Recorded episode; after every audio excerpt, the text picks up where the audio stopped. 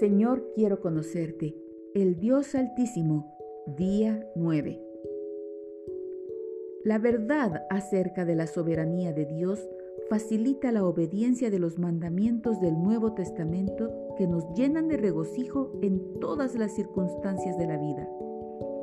Dios nos dice que debemos estar llenos del Espíritu Santo, dando gracias siempre por todo al Dios y Padre en el nombre de nuestro Señor Jesucristo.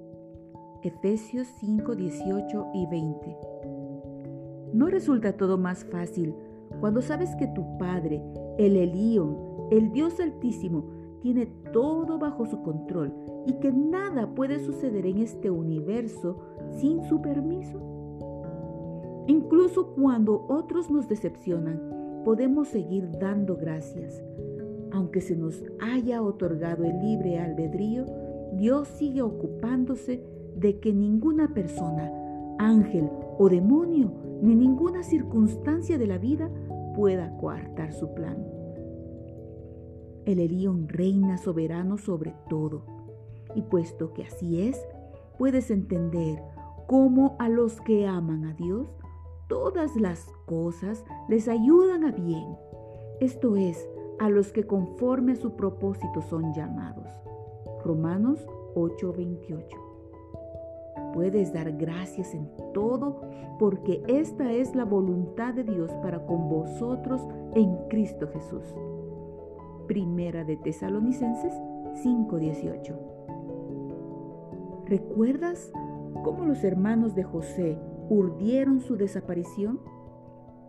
Debido a los celos de sus hermanos, José fue vendido como esclavo en Egipto.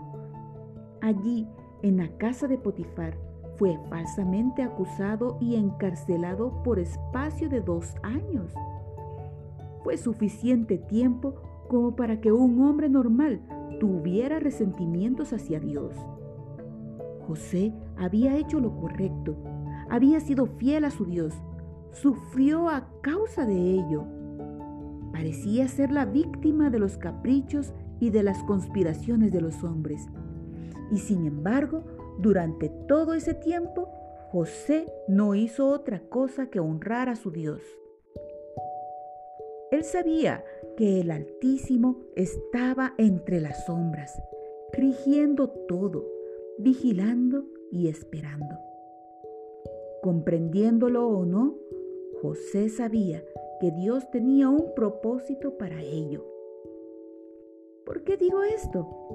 Porque lo que dijo José a sus hermanos cuando se encontraron frente a él como gobernador designado para todo Egipto. Génesis 42:6. Ahora pues, no os entristezcáis, ni os pese haberme vendido acá porque para preservación de vida me envió Dios delante de vosotros. Y Dios me envió delante de vosotros para preservaros posteridad sobre la tierra y para daros vida por medio de gran liberación.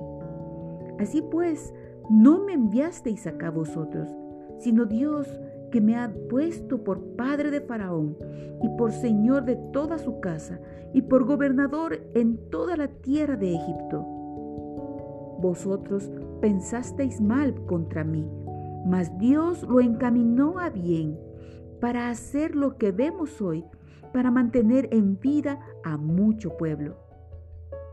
Génesis 45 y Génesis 50. Así que la próxima vez que comiences a quejarte o a protestar, corre hacia tu El Ilión confía en su nombre y dale las gracias. Ahora, consideremos las siguientes preguntas.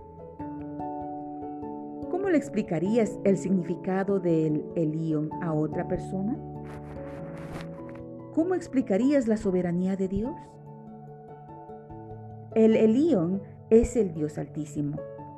Si realmente pudieras comprender qué significa esto, ¿de qué manera alteraría tu pensamiento acerca de tu gobierno, tu situación económica, tu matrimonio, tus hijos, tus padres? ¿Satanás? ¿De qué manera te ayuda el nombre del Elión a comprender mejor el mandato de da gracias en todo? Porque esta es la voluntad de Dios para con vosotros en Cristo Jesús. Primera de Tesalonicenses 5:18. A partir del estudio del Elión, ¿cuán limitado está Satanás? ¿Quién fija los límites? Si Dios es soberano, ¿por qué permite que Satanás se salga con las suyas en determinadas circunstancias? Piénsalo atentamente a lo largo de tu estudio sobre Job. ¿Cómo se manifestó la soberanía de Dios en la vida de José? y cómo ves la obra del Elión en tu propia vida.